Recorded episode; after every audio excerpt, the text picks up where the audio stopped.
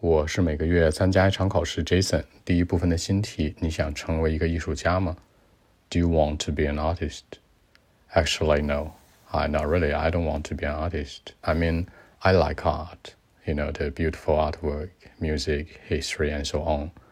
The art is amazing. I love it. But uh, for me, I won't be an artist because uh, I'm not talented. You know, it's born with I love it, but I'm not talented. And uh, by the way, it's very hard to become a real one. You know, for me, it's a part of my life, but I don't want to be an artist.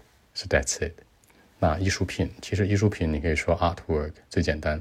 你要说一些肖像、肖像画什么的 portrait，或者一些雕塑什么的都是艺术，对吧？sculpture 都是 OK 的。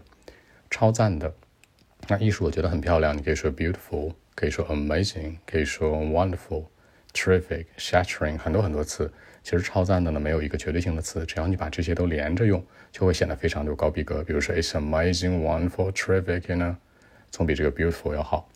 天赋，天赋这个词本身呢叫 talent，那一般来说呢，我有天赋，那就是说 I'm talented。那没有天赋呢，I'm not talented。那要注意一下，有一个词组跟它是离不开的，叫天生与生俱来的，对不对？Be born with。比如说，我们知道天赋就是与生俱来的，对吧？It's born with。好，那很难很困难，之前这层说过很多次了。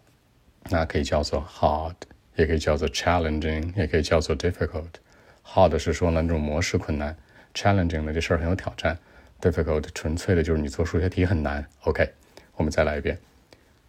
Well, actually, not really. Nope. I mean, I like art. You know, the beautiful artwork. It's amazing, wonderful. And of course, by the way, music, history, and so on, all of these are art, you know. Art is uh, very good to me. I love it. But to be honest, I won't be an artist because I'm not that talented. It's born with. It's very hard to become a real one, by the way, you know. For me, it's a part of my life, but I, I don't want to be an artist.